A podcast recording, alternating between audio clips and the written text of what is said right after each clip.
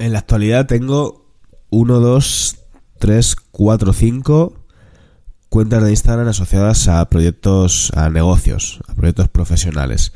Lo cual me parece una locura, la verdad. Me parecen un huevo. No sé cómo, cómo soy capaz de sostenerlo. En verdad no todas tienen eh, el mismo papel, ¿no?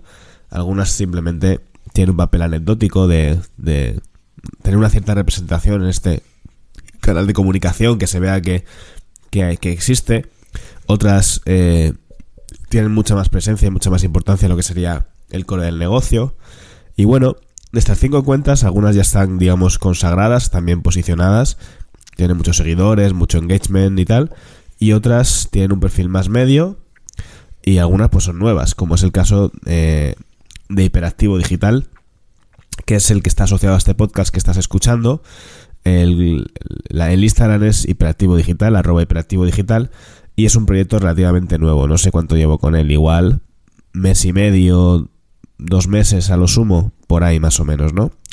Como te digo, es un proyecto nuevo. Esto no quiere decir que yo sea nuevo en el tema marketing, yo llevo ya bastantes años eh, monetizando de muchas maneras. Ya lo he contado en otros episodios, así que no me quiero enrollar con esta parte, ¿vale? Vendiendo producto digital, haciendo SEO, creación de contenidos, eh, de muchas formas, que, que insisto no me quiero meter ahora porque no es el objetivo de este episodio. Lo que pasa es que todos mis negocios siempre han estado muy enfocados a nicho, a sector concreto, vertical, a una cosa muy específica, porque eh, en realidad es lo que tiene más sentido y lo que mejor funciona. Pero yo tenía ganas, tenía un reto también a nivel personal que era empezar a hacer algo más generalista. Bueno, generalista en verdad no, pero Hiperactivo Digital es una marca que es mucho menos de nicho, porque aunque sí que está encuadrada en, en aprender a ganar de, dinero por internet, a vender cursos, a aprender a, a, vender producto digital, que esto estaría pues dentro de la parte de marketing y emprendimiento. El sector marketing y emprendimiento en sí mismo ya no es nicho, es algo muy, muy, muy, muy eh, amplio. Nicho sería marketing para X o emprendimiento para X, ¿vale? Para X sector. Yo ya no estoy metido ahí. En, esta marca, en Hiperactivo, yo lo que quiero es enseñar a todo el mundo que quiera mejorar su vida, porque para mí es mejorar su vida, eh, a través de tener una economía más sana, tener una mayor tranquilidad económica, de ponerse retos, de, decir, pues ahora quiero mm, facturar X o quiero lo que sea, ¿no? Pues eh, poder ayudarles a dar este salto y a conseguir esos objetivos. Y ahí puede ser cualquier persona. Puede ser desde una persona que sea un profesional de la salud, a puede ser una persona que se dedica a hacer cupcakes, a, como es evidente, mucha gente que viene del mundo marketing, ¿no? Siempre y cuando eh, el, requisito es la honestidad y que se creen productos que o se creen o se creen emprendimientos que a mí me parezcan que tienen una base de, ética y, de honestidad. Pero bueno, que me vuelvo a ir del tema. El caso, lo que te quiero enseñar en este episodio es hacer un poco de reflexión de estos dos meses con la marca Hiperactivo, lo que está pasando y el crecimiento en Instagram, porque me parece que hay muchas conclusiones que son muy interesantes eh, de sacar. Como ya es mi quinta cuenta profesional, eh, ya sé un poco a qué atenerme y de dónde vengo, y eso me está ayudando en el, en el proyecto. Te explico. Eh, como te he dicho, yo creo Hiperactivo Digital, ya no el Instagram, sino la marca, con el objetivo de empezar a formar a otras personas en lo que llevo años haciendo, que es aprender a generar ingresos a través de Internet. mi primera apuesta ha tenido que ver con la creación de producto digital, que yo creo que es la más rentable y la que mejor funciona y la que a mí personalmente más ingresos me trae pero en el futuro enseñaré otras cosas. También esta marca para mí es un puente a las cosas que yo vaya descubriendo, las cosas que yo voy aprendiendo, porque yo todas las semanas estoy viendo cosas nuevas, experimentando y demás, pues poder también tener un espacio para dar cabida a todo eso, ¿no? Las cosas que yo aprenda y vea interesantes, pues poder compartirlas. Entonces, con esas digo, pues no, pues ¿qué voy a hacer? Pues voy a hacer lo que yo hago siempre. Voy a, porque en este caso, cuando yo quiero crear un producto digital. Yo tengo muchos productos digitales en el mercado que no dependen de una cuenta de Instagram. Yo simplemente creo sistemas automatizados de venta, los lanzo y ya está. Pero en el caso de hiperactivo me apetece hacer algo un poquito más grande. No solamente quiero sacar un producto y venderlo, sino que quiero crear una marca en torno a esto, porque como es un tema que me gusta, me gusta el emprendimiento, me gusta la monetización, me gusta, quiero crear una marca porque eso creo que el día de mañana me puede abrir, me puede dar muchas posibilidades. Y me gusta divulgar sobre este tema. Entonces no es como un producto concreto para vender, sino que quiero crear una marca en torno a esto. Y entonces, vale, cuando yo quiero crear un proyecto de este tipo, digo, pues ¿qué hago? Pues para mí hay tres patas fundamentales. Instagram, para mí hoy día es uno de los mejores canales para estar. Hoy día, mejor el día de mañana te cambia. Yo lo prefiero por delante de TikTok, lo prefiero por delante de Twitter, lo prefiero cada uno también con su forma de, de, de, ser, ¿no? ¿Por qué lo prefiero por delante de Twitter? Por ejemplo, el crecimiento en Twitter está muy asociado a la interacción social, al comentar tweets, a la con otras personas. A mí eso me aburre, a mí lo que me gusta es compartir contenido, crear contenido, divulgar, eso es lo que me mola. Y Instagram me permite hacerlo. En TikTok también me permite hacerlo, pero tiene, es justo lo contrario de Twitter, hay muy poca parte de comunidad. Instagram para mí es un poco el término medio entre estas dos cosas, ¿no?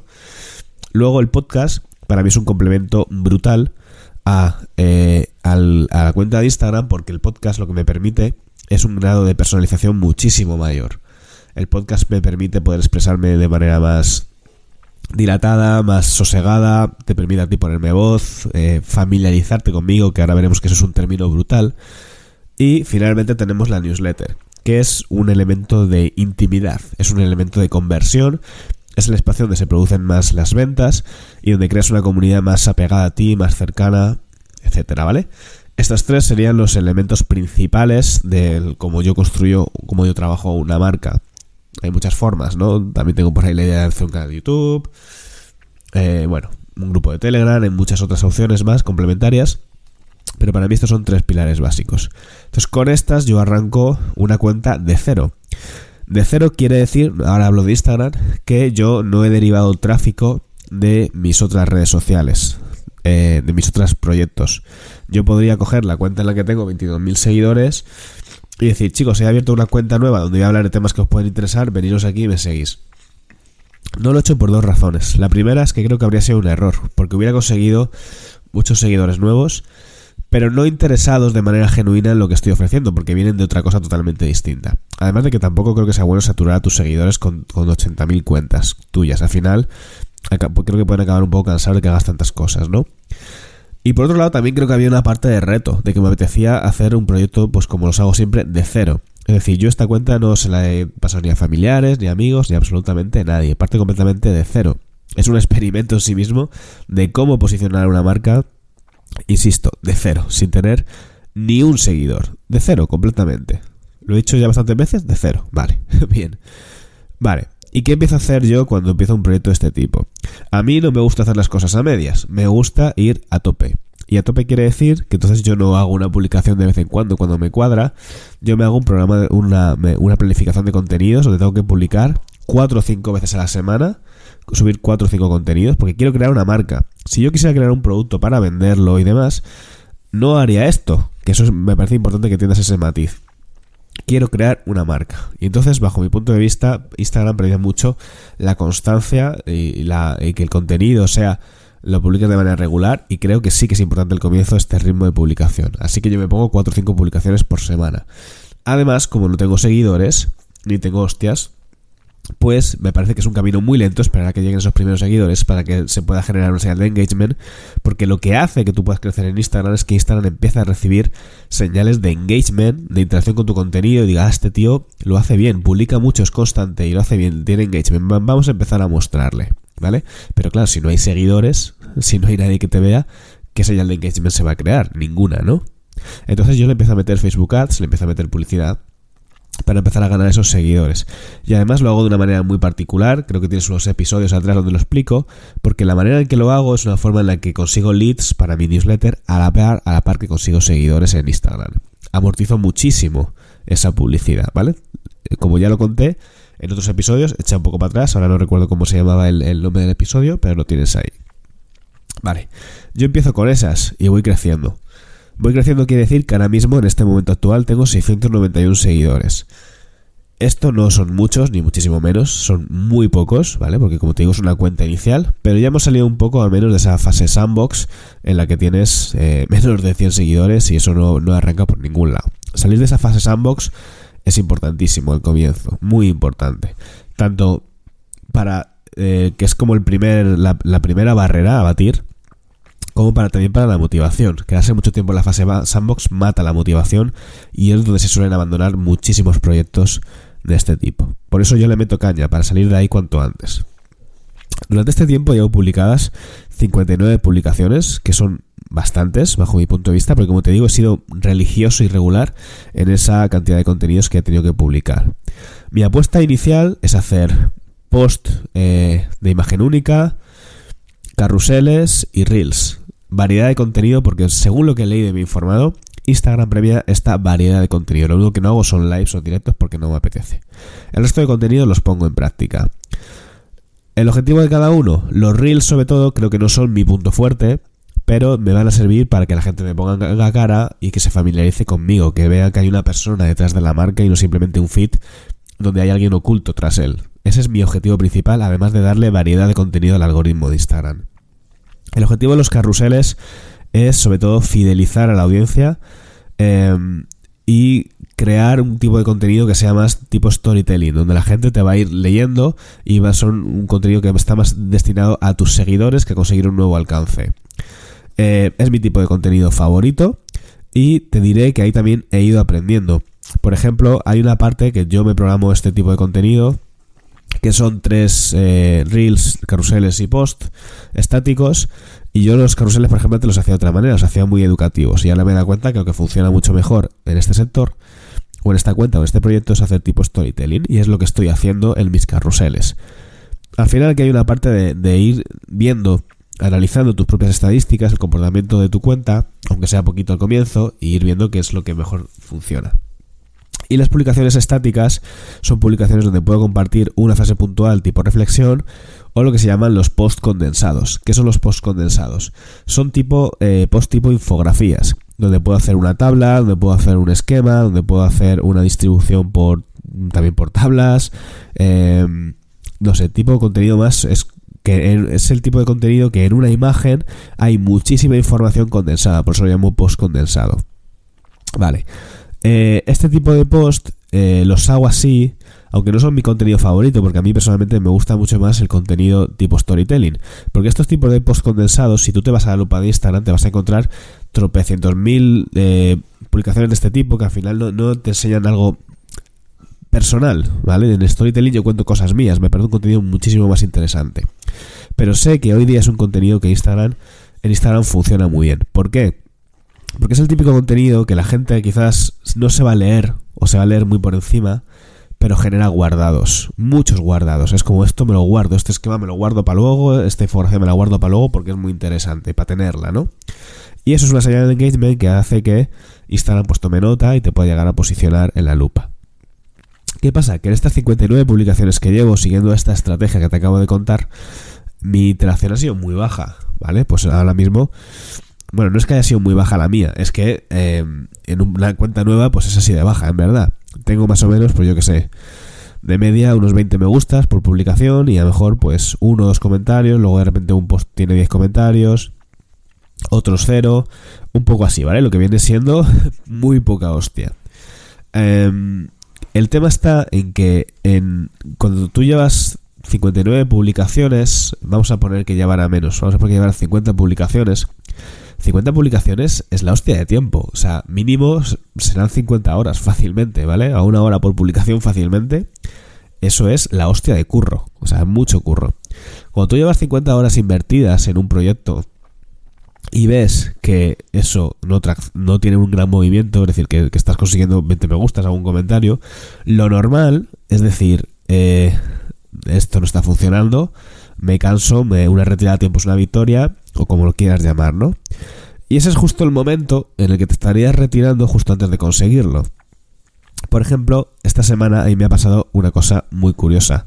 Bueno, muy curiosa, no sé si es, eh, no sé si es tan curioso, pero para mí sí es importante. Y es que esos posts ha sido la primera vez que subiendo esos posts condensados me han traído seguidores esos posts condensados, ¿vale?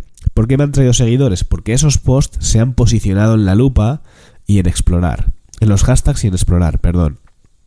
Es la primera vez. Bueno, no es, no es la primera vez. Yo venía viendo ya desde hace un par de semanas que cada vez ese tipo de posts recibían un poquito más, ¿vale? Pues a lo mejor recibían eh, 50 impresiones de, la, de los hashtags, luego a la siguiente semana 100 impresiones, a la siguiente semana 200 impresiones de los hashtags. Y yo iba viendo como semana a semana eso iba ganando un poquito más de alcance, un poquito más de alcance. Y esta semana ha sido la primera vez que viendo las estadísticas de estos posts que te digo, han traído seguidores, ¿vale? ¿Por qué? ¿Por qué? Porque ha aumentado el alcance en, esa lupa, en esa explorar, y entonces, pues, como le llegan más personas, pues también llegan nuevos seguidores de manera orgánica. Vale. ¿Por qué creo que está pasando esto? Por varias razones. Eh, mi estrategia es una estrategia que es eh, muy holística, es decir, por un lado, te mando contenido por Instagram, luego te intento llevar a la, al podcast para que me escuches y a la vez eh, mando correos en la newsletter, te mando tres correos a la semana, que aunque son de venta también cuento cosas personales. Al final, eh, un, de todo el mundo que puede tener más o menos conciencia de, de la marca hiperactivo, ponle que a lo mejor un 5% está en los tres sitios. Está en Instagram, está en la newsletter y está en, en el podcast ese 5% se está familiarizando muchísimo conmigo, está empezando a confiar en mí, está empezando a tener un interés genuino en las cosas que tengo que contar, en escucharme, en dedicarme un rato cada vez que hago una publicación y decir, a ver, este tío me interesa, parece que sabe, me interesa lo que tiene que decir, voy a seguirle y que me cuente. Esos empiezan a ser seguidores reales, no los 691 seguidores de Instagram. Ese 5% son los seguidores reales, son los seguidores que realmente se están afianzando o se están empezando a afianzando, nos están comenzando a relacionar con mi marca. ¿Qué pasa? Que esos, ese 5% es el que hace que tu contenido, como ya tiene interés eh, genuino en él, tu eh, Instagram se lo empiece a mostrar de manera natural, porque está acostumbrado a interaccionar con tus stories, con tus tal y está empezando a dedicarle un tiempo de darle me gusta, de comentar, de guardárselo, de leerlo, que la retención también Instagram sabe medirla, y eso es una señal de engagement, ¿vale? Eso está sucediendo, esas señales de engagement en mi Instagram están sucediendo porque he creado una, un circuito, un sistema, un ecosistema de familiaridad. Que eso es importantísimo, crear un sentimiento de familiaridad en la gente que te pueda seguir, mediante estos canales de comunicación de tipo omnicanal. Yo al final tengo una estrategia omnicanal, ¿vale? Y entonces creo que lo que sucede es que este ejercicio de constancia más estas señales de engagement que está empezando a recibir el algoritmo me está empezando a dar cancha, me está empezando a posicionar. Y eso es la señal de que esto va para adelante. Te digo, mucha gente sin hacer este análisis profundo diría, coño, esto no va, qué poco me gusta, qué poco tal. Eh, no, no va, y, se, y, se dejaría. Pero la señal de que los contenidos estén empezando a posicionar es una señal de que la cuenta está sana. Además es súper curioso porque siempre yo, por lo que tengo entendido y por lo que leo, eh, ahora mismo, el momento en el que estás escuchando este podcast, quizás en otro sea otra cosa, pero está muy definido el algoritmo en el sentido de que los carruseles les da muy poco, lo que, lo que se dicen los expertos ¿no? de, de, sobre el algoritmo de Instagram, que al 100% nadie lo conoce, es que los carruseles tienen la función de mostrárselo a tu audiencia eh, el contenido y las imágenes estáticas al revés, de mostrar más un contenido que se pueda posicionar, pero no tanto a tu audiencia. Por lo tanto, el contenido tipo carrusel es un contenido que tiene más que ver con fidelizar y el, contenido estático tiene más que ver con eh, captar. Vale. Y eso en esta cuenta nueva lo estoy viendo muchísimo. Cómo el contenido estático se va posicionando, pero no se le muestra tanto a mi audiencia. Y los carruseles justo a la inversa. Se le muestra mucho a mi audiencia, pero no llegan a posicionar ni Dios. Y en otras cuentas que tengo, eh, no es así, no es tan así. De hecho, mm, no es para nada así. ¿Por qué? Porque yo imagino que ya tiene su propio algoritmo. Ya, de alguna forma, Instagram ya sabe cómo relacionarse con mi contenido para mis cuentas personales, pero una cuenta nueva sí que aplica esto que te estoy diciendo. Es una teoría, no tengo ni idea al 100% de que esto sea así. El caso es que, como te digo, creo que esto va por buen camino, porque si ahora yo me rindiera, eh, creo que estaría haciéndolo justo al borde de poder empezar a tener éxito de que la marca crezca. Porque si esto va así y el contenido se empieza a posicionar, ya te digo que van a empezar a llegar seguidores, seguidores interesados de manera genuina, que han decidido ellos seguirte, porque el contenido les interesa y esto va a ir creciendo y creciendo y creciendo. Porque yo voy a seguir manteniendo el sistema. Conclusión, tienes que trabajar la familiaridad, tienes que trabajar la constancia y trabajar las estadísticas para tomar decisiones sabias. Tu objetivo tiene que ser o sea, tienes que tener una puta estrategia, diciéndolo, hablando un poco en plata, ¿vale? Y tener una estrategia quiere decir que tienes que hacer, tienes que generar una serie de sentimientos en tu audiencia, como puede ser esa familia, esa familiaridad que te he dicho, pero también hacer contenido que sea susceptible de posicionar en la lupa, ¿vale? Y aquí ya te da una pista tremenda. Estos post condensados son ahora mismo, hoy día, mucho mejor que los reels, bajo mi punto de vista. La mejor forma, a ver si un reel se viraliza, pues claro, también, pero los posts condensados, estos de tipo infografía, los, los estáticos que generan muchos guardados son la mejor forma de conseguir alcance. Entonces, si tú trabajas esa familiaridad a la par que vas trabajando el alcance, una cosa se va nutriendo con la otra y tu marca va a crecer, ¿vale? Bueno, espero que te haya molado esta reflexión donde te hablo de mi proyecto y cómo yo voy tomando decisiones y cómo lo voy analizando. Y por supuesto, si te interesa, pues házmelo saber, porque puedo, por ejemplo, un mes del mes que viene o algo así, volver a hacer un episodio diciendo, pues mira, pues lo que yo estaba prediciendo se está cumpliendo, o al final me pega una hostia y no he vuelto a salir en la lupa de Instagram. Yo que sé, lo que sea que pase, ¿no?